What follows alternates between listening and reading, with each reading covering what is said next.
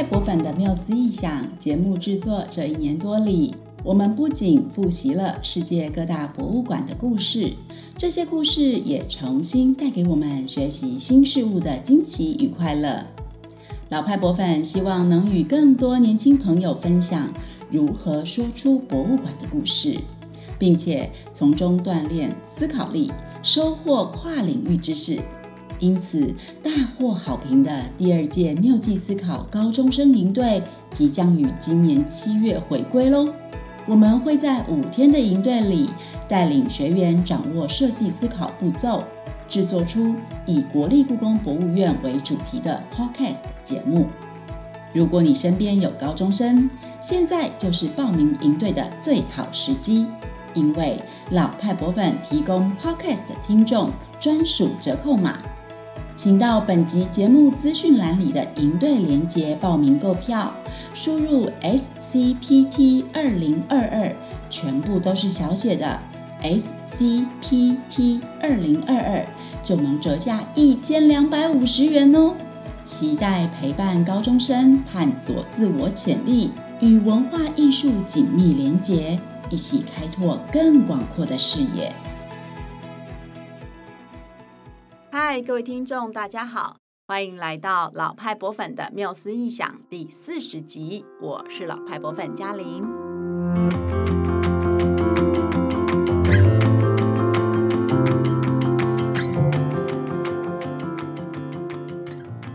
这个节目里呢，老派博粉会跟大家分享世界各地的现代博物馆是如何诞生的，以及这些诞生故事背后与哪些历史脉动、人类发展息息相关。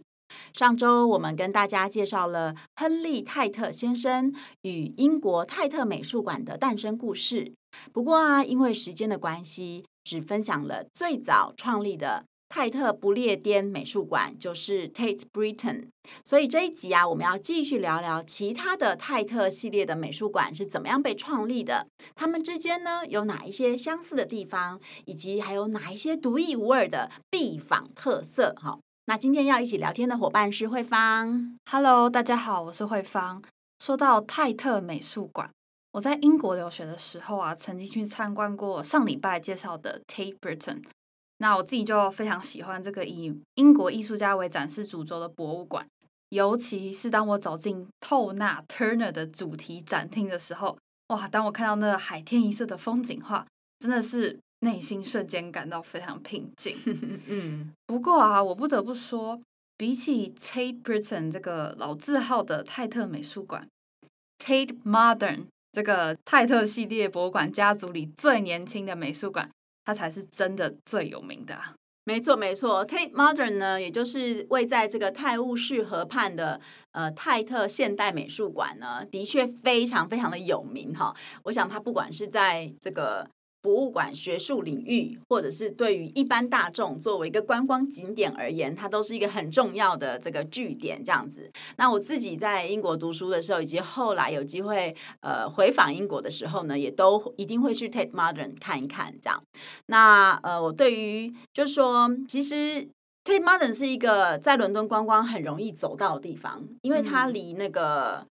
摩天。London Eye 对，伦敦眼，离伦敦眼非常的近嘛，就是过个桥就到了这样子，所以它就是在呃热区观光的热区哦。然后，而且我觉得更奇妙的是，呃，它它因为它是一个历史建筑改改变的，所以它的外表就是融合了呃。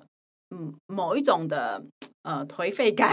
跟很有当代性哦，然后所以它我光是外表就非常吸睛的这样哈。那但无论如何呢，就除了 Tate Modern 之外呢，泰特系列的美术馆还有另外两个。它并没有在伦敦，但是也非常的厉害，典藏了很多很精彩的西洋画作的美术馆呢。分别是位于英国中西部的 Tate Liverpool，就是泰特利物浦，以及位于西南部的呃 Tate St Ives，好，就是中文的话就是泰特圣艾弗斯。那我们接下来应该都会用英文来称呼他们，因为中文实在太绕口了。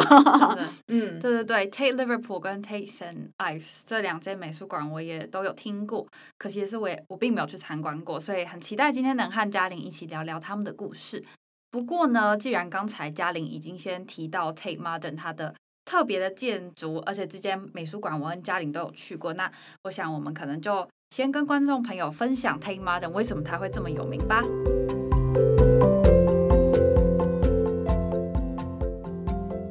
慧芳，因为你有去过 Tate Modern 嘛，然后你觉得那个建筑让你印象比较深刻的地方是什么？嗯，我印象中 Tate Modern 它其实建筑还蛮有内外层次感的哦。怎么说呢？什么叫内外层次感？呃，就是呃，如果我们从泰晤士河的另外一边的河岸眺望的话，Tate Modern 呢，它就是一个。土砖色的长方形建筑，可是为什么这个建筑物很显眼？就是因为它中间有一根还蛮高的烟囱，嗯，非常显眼的烟囱。对，要不是我还看到那个长方形建筑上面还有一个玻璃展厅，而且美术馆后方还加盖了一栋就是新的展馆，我可能还会以为，哎，这个有烟囱的建筑物是哪来的巨大工厂？嗯，不过最让我印象深刻其实不是它的建筑外观啦，而是我走进美术馆之后那个高挑宽广的大厅。以及现代感十足的各个展厅，就是那个内外层次感的意思，就是说建筑外面跟里面就是很不一样，有一种蛮有趣的反差感。哦，对，它的内外反差真的蛮明显的哦。然后你刚刚提到，就是美术馆从外部看很像一个工厂嘛，其实这个直觉是很准的。不过它的前身呢，虽然不是工厂，可是。它其实是一个建造于一九四七年，到现在已经七十五岁的一个火力发电厂哦。嗯。那这个火力发电厂啊，它在第二次世界大战之后啊，就一直扮演着提供伦敦市民电力的角色，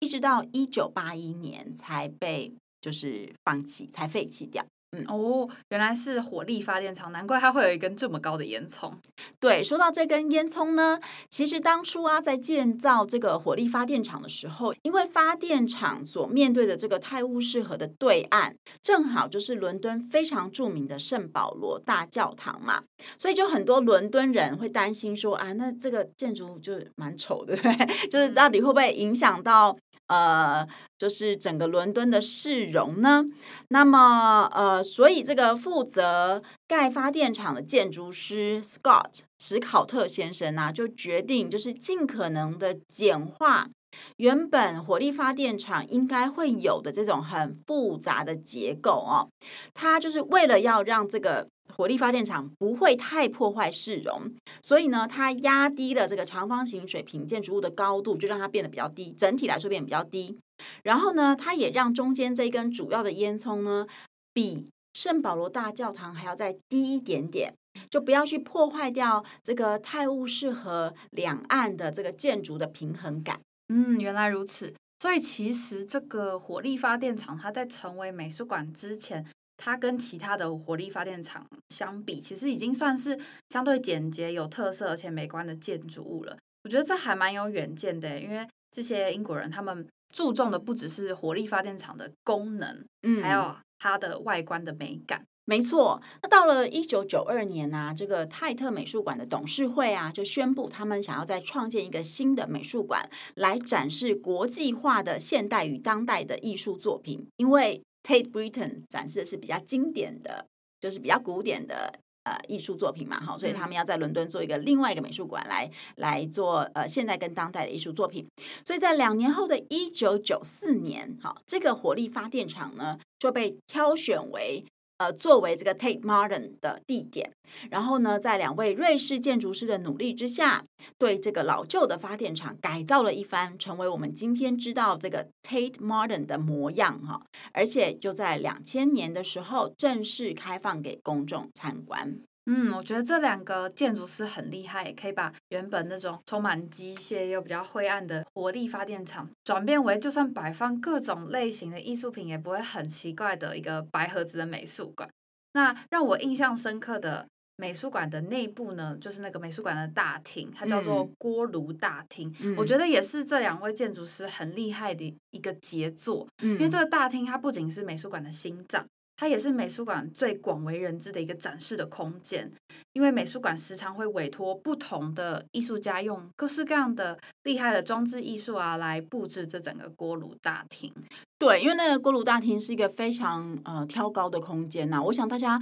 如果有有印象中，你看到杂志上或者是网络上那个 Tate Modern 里面展示的作品啊，大概八成都是来自于这个锅炉大厅里面的那个装置艺术哈。例如，像是在两千零六年呢，就他们就邀请了德国艺术家卡斯坦霍勒来布置。那这个艺术家他设计的作品叫做 Taste Site，他把水管。做成长长短短的溜滑梯放在大厅，观众呢就可以依据你自己的胆量，从不同的楼层入口来玩溜滑梯哦。听起来很有趣诶，我会很想玩玩看。对，我也好想玩哦。美术馆溜滑梯诶，对，可惜零六年我已经离开英国了。如果有机会去玩的话，应该是非常难忘的经验哦。那在零七年的时候啊，哥伦比亚艺术家朵丽丝萨尔塞多呢，则是在这个锅炉大厅的地板上切割出了一条将近两百。百公尺深浅不一的裂痕，视觉上呢会很像是因为就是地震而造成的裂缝嘛。那但它其实象征的是西方的种族歧视还有殖民主义是怎么样在这个世界上各个地方留下了历史的裂痕哦。那展览结束之后呢，这道裂痕重新被水泥填平了，可是还是留下了像伤口愈合一样的痕迹。哇，不知道这个留下来的痕迹是不是也能够代表人类的各种创伤跟伤口，就是看似愈合，但其实还是存在的意思，嗯，永远无法完全磨灭。这样没错。那至于我自己比较印象深刻的那个锅炉大厅的布置，是两千年的时候，法裔美国艺术家路易斯·布尔乔亚他在大厅放入了他那个他以他的妈妈为灵感所创作的一个超大型的蜘蛛装置艺术。那另外呢，还有在二零一零年的时候，中国艺术家艾未未，他就在大厅里铺满了向日葵种子的这个行动，我也印象很深刻。据说啊，艾未未花了好多年，在景德镇动员了将近两千名的工人，让他们手工绘制出每颗都称得上。是独一无二的陶瓷做的向日葵种子哦，好酷哦！对啊，然后将这一亿颗的种子铺满，就是 Tate Modern 的大厅这样。那由于陶瓷呢，它是中国近百年来最有名也最受欢迎的出口产品之一，所以这件作品啊，也促使人反思中国制造 Made in China 这件事情，嗯、还有包括像是全球的这种就是贸易呀、啊，还有地缘政治啊等等相关的议题。不过呢，就是有另外一个说法，就是说，其实这些向日葵种子呢，它们暗示着是中国人民对共产党与毛泽东的忠诚。那以一颗种子呢，象征就是千千万万的人民对于这个共产党跟毛泽东的革命忠诚。那整个国家可能也就。像是在环绕着这个党、这个人来运转动的，也有这一层说法啦。天哪，我之前没有注意到这个作品呢，现在好想去马上去 Google 一下。艾薇薇的这件作品应该非常非常酷哦。对对，对。那其实就是它的大厅真的很精彩，像我自己印象还有就是一个日落的那个呃作品，就是艺术家在大厅里面创造出了一个日落的景象，非常非常大的那个太阳，好像叫什么 Weather 还是什么的。对对对，我忘记了，嗯、但是呃，然后大家可以躺在地上，然后享受那个呃，仿佛是日落的天空哈。好酷、哦！那无论如何，就是大家如果对呃对我们的描述有兴趣的话呢，你就输入 Tate Modern，你会看到很多很多的照片哦。那呃，就是光是它的大厅啊，我们就可以聊到这么多非常精彩的装置作品。我们都还没有开始介绍展厅里面的东西哦。真的，这里面可是有毕卡索、达利啊、安迪沃荷等等非常精彩的作品。是啊，在 Tate Modern 参观的时候，真的很容易那种转角就遇到什么电视、电影或网络上或课本上曾经看过的那种经典的艺术作品。像我自己去参观的时候，就曾经不小心就是一转身，诶，就看到达利的龙虾电话。嗯，就是那个龙虾电话，就是一个黑色电话上面有一个亮橘色的龙虾爬在上面的一个超现实的作品。然后我看到的时候，就有种。哎，原来你在这啊的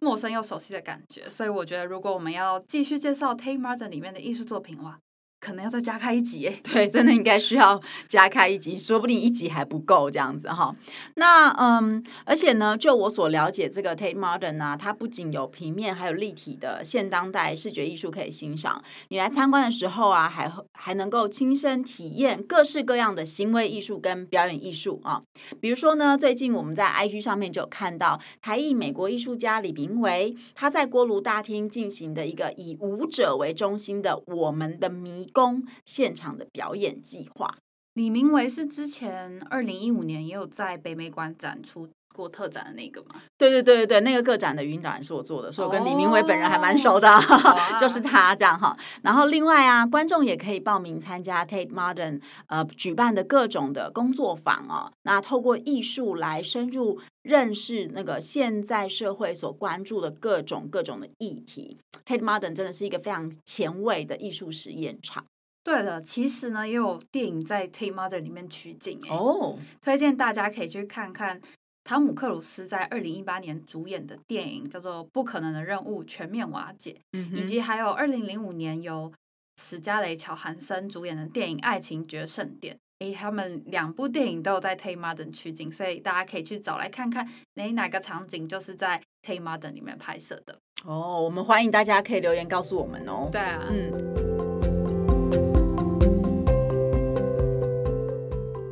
那接下来呢，我们就要往北走哦，走到了这个英国的另外一个大臣利物浦。那谈到利物浦，慧芳，你会想到什么呢？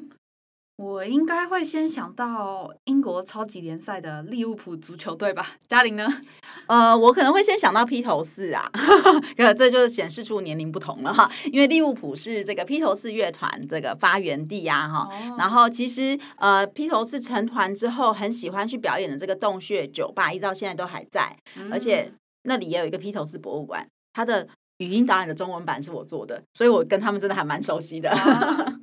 哇，这些我还真的不知道哎，真的长知识了。呃，那利物浦除了出产这个很著名的这个世界型的娱乐明星之外啊，它这个港口城市从十八、十九世纪呃发展的历史也非常值得我们深入的探索跟了解。而且呢，跟我们要介绍的这个 Tate 利物利物浦美术馆还有一点关联哦。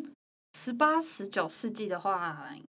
刚好就是英国逐渐发展成日不落帝国的大英帝国的超强盛时期吧。对，其实利物浦啊，它在这个十八、十九世纪之前呢，都还只是一个只有七个街道的滨海小镇哦。那一直到这个大航海时代来临之后，因为它临近爱尔兰海峡还有大西洋嘛，所以利物浦就晋升为跨大西洋贸易海上路线很重要的一站。那个时候啊，利物浦的港口非常的忙碌嘛，除了要卸货，还有转卖来自世界各地的货物之外呢，它还曾经在这个大西洋奴隶贸易中扮演相当关键的角色，奴隶呀、啊，嗯，看起来利物浦的历史也背负了不少殖民时期的黑历史。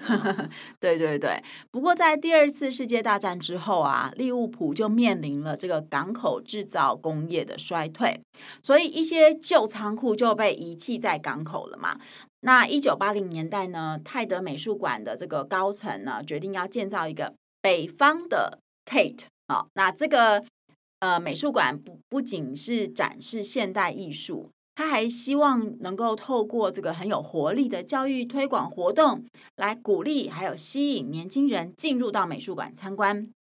于是呢，利物浦港口有一栋原本专门用来装载亚洲丝绸啊、茶叶啊，还有烟草跟酒的废弃仓库，就被选为北方泰德的地点了。哇，泰特美术馆他们真的很喜欢吧？那种废弃的建筑物改成美术馆呢？对，然后这一次啊，泰德美术馆就找来了英国建筑师 Starling，呃，应该是史达林先生哈，来设计这个美术馆。他保留了仓库原本被支撑在圆柱上的这个红砖石墙，但是内部的装潢呢，就全部都改为呃比较适合展示现代艺术的这个简单而优雅的展厅，所以也算是一个内外反差有点大的美术馆哦。嗯。不知道为什么，刚才嘉玲说到港口的仓库的时候，嗯，我脑中一直冒出高雄博二的样子。对对对，博二艺术特区也是港口仓库的改建嘛，哈。嗯、那不过呢，这个泰特利物浦啊，它早在一九八八年就已经正式对外开放了。其实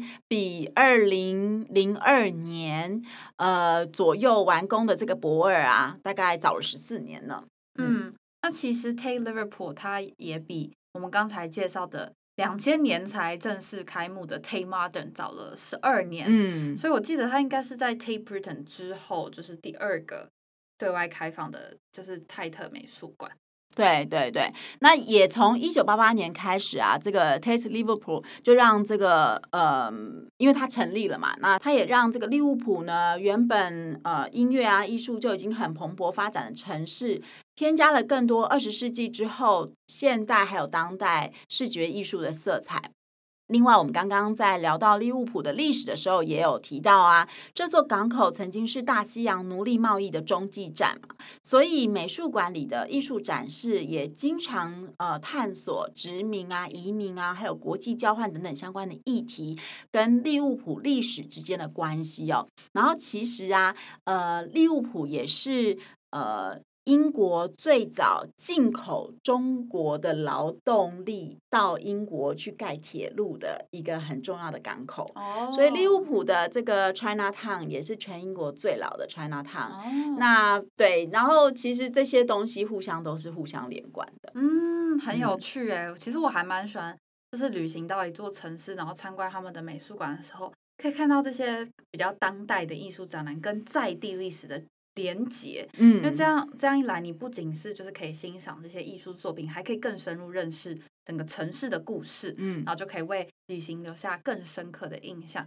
那我想，这应该也是。Tate Liverpool，它能够创造出它跟其他分馆之间不一样的地方。对对对，Tate Liverpool 真的很有在地的特色。而且呢，在二零零八年的时候啊，就是利物浦他们就就是选被选为年度欧洲文化首都嘛。那为了庆祝这件事呢，呃，Tate Liverpool 就在零七年的举办了透纳奖。那这个奖啊，呃，顾名思义就是以纪念英国风景画家 J.M.W. 透纳。之名，他会颁发总共四万英镑的奖金，来肯定跟鼓励这个当代在视觉艺术领域有所成就的艺术家们。然后，因为上一集我们有介绍过 Toner 这位艺术家哈，那还不认识的还不认识他的听众，等一下可以去听听看上一集。那这个透纳奖有什么特别的地方吗？透纳奖呢，它是视觉艺术领域很有名的一个奖项之一哦。每一年会有不一样的评审，根据是否举办过令人惊艳的展览呐、或者是不是有呃其他的优秀的表现呐、然后来选出四位艺术家得奖哦。但是呢，得奖者有一个很关键的条件，就是他必须要出生在英国，或者必须长时间驻点英国进行创作才能得奖。这样子，嗯，原来如此。所以其实这也算是一种鼓励英国人进行艺术创作，或是吸引其他优秀的艺术家来英国创作的一个奖奖项，对啊，毕竟可以获得上万英镑，也是不小的这个鼓励跟经济的补助。对，而且坦白说，我觉得它一直是伦敦，因为 Turner Prize 都是呃，其实长期以来是主要是由 Tate Modern 在主办主办的。对，嗯、那我觉得它其实是。呃，伦敦作为一个欧洲的城市，或者是英国啦，作为一个欧洲的城市，他想要跟像是法国，或者是意大利，或者甚至美国纽约这些当代艺术非常蓬勃的地方，一个互相抗衡的地方啊。那事实上，每一年透过这个 Turner Prize 所呃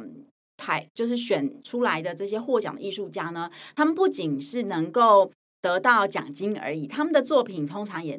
马上就能够在国际上大放异彩哦，oh. 就是他们在拍卖市场上面啊，他的作品的价值也会立即的提升哦。Mm -hmm. 所以我觉得呃，这个 Turn Up Price 这个这个政策，它其实联动了整个呃英国当代艺术的发展，其实是蛮重要的一件事情。这样子哦，那而且今年就是二零二二年，这个 Turner Prize 呢又再度回到 Tate Liverpool 来举办了，所以有兴趣的听众就可以继续关注喽。那对了，刚才嘉玲你有提到，就是 T Liverpool 他们成立时候的其中一个宗旨是包括他们要透过不同的呃教育推广的方式来吸引年轻的观众入馆参观。嗯，对对对，所以在这个美术馆的一楼呢，它其实有一个专门为亲子观众打造的呃中心，叫做 Clower Learning Center 哈，就是 Clower 的学习中心哦。那亲子观众可以在这里很放松的聊天啊、跳舞啊、阅读啊、玩耍啊都可以。那这个学习中心呢，它也提供了一本能够让孩子们自主探索当期展览，还有享受呃跟艺术作品互动的这个素描本哦。素描本，这听起来很像美术馆里的学习单诶。不过为什么要叫它素描本呢？呃，可能是因为这个素描本里面很多就是引导这个探索的题目啊，它蛮多是需要你拿起笔来实际去画图哦，哦，来做挑战的，所以才用这个英文就是 sketchbook 哈、哦、这个词来讲这个学习的辅具嘛哈、哦。那而且这个学习中心的布置啊，它还会随着这个美术馆不同的展览去更换，然后是一个就是假设你逛展逛累了之后啊，整个家庭可以一起到这个空间来去做一些延伸学习呀、啊，或者是舒服的休息充电的地方。嗯嗯，我觉得这个中心听起来很不错哎，不要说小孩子，就是就连我们大人有可能也会就参观博物馆，参观到博物馆疲劳这样子。嗯嗯，嗯，所以如果一个美术馆里有这种很舒服、亲切的空间，真的会更吸引人愿意在休息日来美术馆参观跟享受艺术呢。对呀，对呀。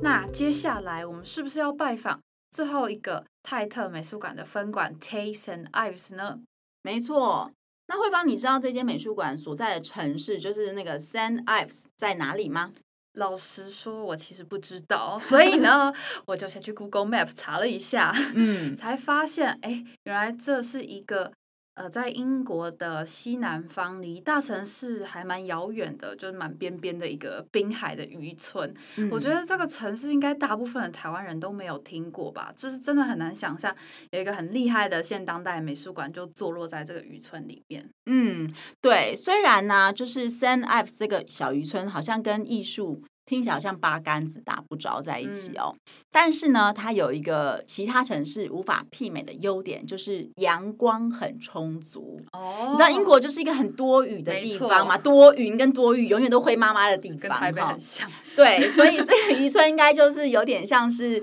呃法国的什么。普罗旺斯，对对对，类似那样子的地位哈，阳光很充足。那对于这些热爱写生们的艺术家来说啊，光是非常非常重要的一件事情哦。所以呢，呃，早从维多利亚时期开始啊，就有很多艺术家会特别来这里画画。比较著名的艺术家包括了英国的画家跟雕塑家芭芭拉·赫普沃斯，还有以极简方块闻名的画家马克·罗斯可等等。其中啊，芭芭拉·赫普沃斯，她因为躲避这个二战的缘故哦，曾经就是在这个 Saint Ives 落脚哈，然后也跟她的第二任丈夫，然后她的第二任丈夫也是一位抽象画家哦，就在这个城市呢，组成了一个艺术家的群体，而且他就定居在这个地方了。那他过世之后呢，更在 Saint Ives 这个呃城市留下了芭芭拉·赫普沃斯博物馆，还有雕塑花园这样子的一个机构哦。原来是这样，不过泰特美术馆是怎么决定要在 Saint Ives 创立一个新的美术馆呢？难道跟芭芭拉有关吗？没错，因为芭芭拉这位艺术家，还有他他创立的这个组成的这个艺术家团体呢，他们其实跟 Tate 这个美术馆是非常非常熟悉的嘛，毕竟就是都在英国的艺术圈里面。所以芭芭拉过世之后啊，在一九八零年代的时候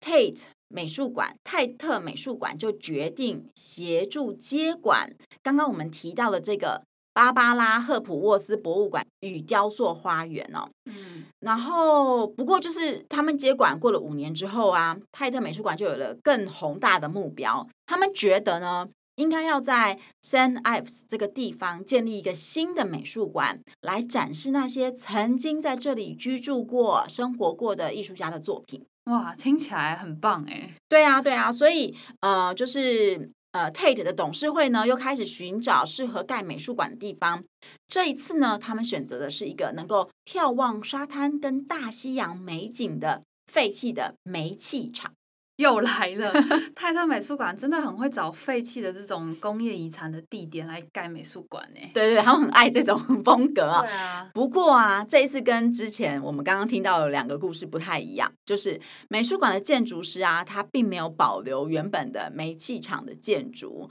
而是根据原本的形状重新设计了一个新的美术馆建筑。例如，美术馆核心的这个圆形大厅，它其实是仿造原本煤气。剧场的建筑外形哦哦，那为了盖这个美术馆呢，就是呃要筹钱嘛，所以他们除了从欧盟组织还有基金会获得了捐款之外呢，Saint Ives 当地的社区也一起就是筹钱募款，来为这个小镇艺术基地贡献一己之力。嗯，然后在一九九三年呢，这一栋很漂亮的。这个 Saint 呃 Tate Saint Ives 美术馆终于完工，而且也对公众开放了。我只能说，这个美术馆的风景真的太漂亮了，不仅有明亮的空间可以欣赏形形色色的画作跟雕塑，还能够坐在美术馆咖啡厅里，透过一大片的玻璃眺望这个海景哦。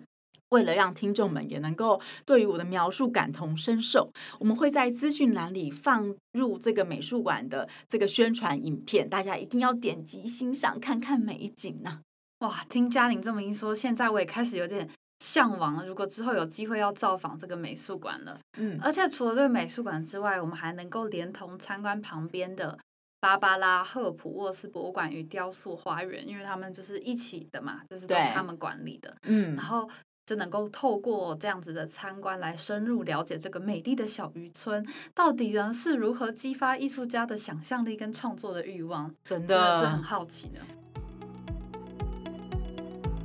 我是慧芳，我是嘉玲。艺术展览参观神器大师密码，他他他们的脸后故事回来喽！六月二十五日至十月六日，到高雄国立科学工艺博物馆。会动的文艺复兴沉浸式光影展览，就能购买与体验老派博粉独家设计的大师密码展场探索游戏，结合纸本卡牌与 LINE 互动机器人，大师密码将透过各种惊喜互动，让你的参观旅程不再走马看花，而是值回票价。适合与孩子、家人、伴侣、好友或公司团队一起在游戏中学艺术，创造特别又美好的约会时光哦。台北站大受好评，百人推荐。主持人八月也喜欢哦。现在就点击资讯栏连结，购买高雄站个人联票，或是揪团十人以上购买团体票更划算。那今天的节目啊，即将要告一个段落了。我们呢，跟大家介绍了呃泰特美术馆的三个分馆，包括 Tate Modern、Tate Liverpool，还有 Tate Saint Ives。哈，那慧芳，你印象最深刻的是哪一个美术馆呢？如果问我最想要去哪一个美术馆的话，我也觉得我应该会选择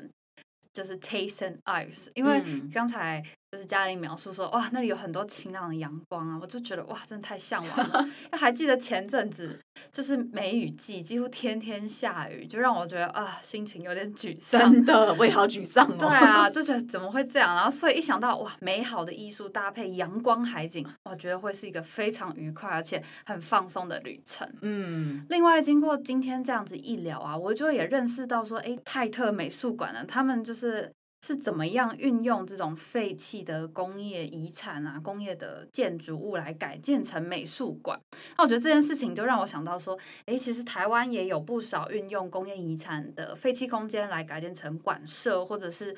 呃艺术的文创空间的案例。嗯、那除了像是我刚才有提到的高雄博二之外，台北的华山啊、松烟其实也都是。还有就是我们老派博粉团队。非常熟悉的就是位于屏东市的这个平烟一九三六的基地，也是利用已经没有在使用的屏东烟叶厂的空间来创立各种博物馆跟 展示空间。嗯，所以就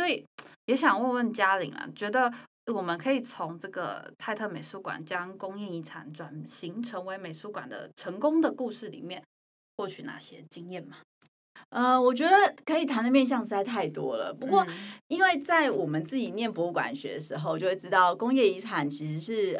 呃在地遗址很重要的一部分嘛。特别是欧洲，哈，就是因为欧洲这块土地它，它它从工业发呃工业工业革命对，然后有非常多的城市，包括伦敦，都是曾经是工厂密布的大城市哦。然后到后来就是嗯呃整个社会转型了之后。呃，很多城市因为就这样就没落了，所以他们其实非常流行哈，就是运用这些大型的工业遗址来做再利用。然后，比如说我们每一次在嗯、呃、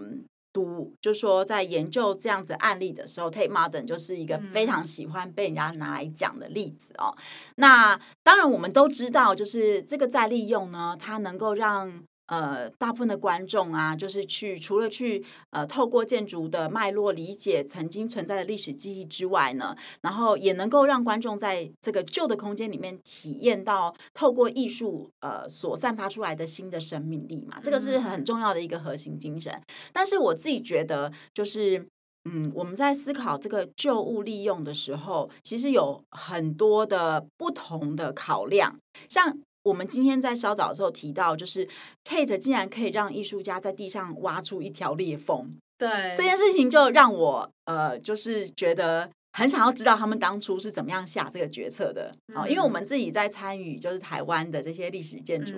再造或者是历史建筑再利用的时候，都会听到很多不同的声音啊，大家就会提到说，你不能去动里面的地板呐，不能去动里面的窗户啊，因为你要保留原本的历史脉络啊，等工程做工程的时候都很复杂。对对对，然后当然，这个这是个后面有很多的思维，呃，可以去讨论了哈。不过就是我觉得，我觉得会让我最想要继续探索的，其实就是大家对于呃历史建筑再利用的一种不同的思维逻辑啊，然后以及到底呃我们留下旧的，跟呃让里面有新的生命在跑动的时候，对于我们呃当代社会的意义是什么？我觉得这件事情是呃很值得，就是。我们在不同的时代都可以持续的去做讨论的，这样、嗯、真的就是对啊，就是盖一个新的美术馆，跟你在一个旧的建筑物里面，就是就参观艺术展览，就是应该会是很不一样的感觉。对，然后以及这个旧的建筑到底怎么样被再次的利用？对，它到底是可以再被破坏呢，还是、嗯、呃呃呃，它一定要？用原本的样貌来呈现呢？我觉得这些都有很多的讨论空间。对，嗯嗯，很有趣。嗯，那最后欢迎大家到各大社群媒体，脸书、IG 和 Line 搜寻老派博粉的缪斯意象，追踪我们，并且与我们分享你最喜欢或印象最深刻的泰特美术馆。如果你觉得这集节目内容不错的话，也请分享给身边有需要的人。或是点选赞助连结，让老派博粉陪伴你，继续说出更好的博物馆故事。英国建筑遗产基金 AHF 在二零一五年举办的工业遗产会议当中呢，有一位参与者 Rohan Silva 曾说：“年轻人并不想待在商业公园的玻璃盒里，他们想要待在历史的中心。”无论是工厂、发电厂还是旧仓库，这些看似陈旧的工业遗产，不只是讲述过去历史的遗迹，他们留下来的空间也值得我们改造跟运用，赋予他们新的生命。虽然呢、现在我们要去英国参观 Tate 美术馆群还是有点困难的，但是啊，你也可以在台湾造访由历史遗址改建而成的美术馆跟博物馆。其实真的非常多，真的，让我们一起去走走，让全身心都沉浸在保有历史记忆的艺术空间里吧。我们下次见喽，拜拜，拜拜。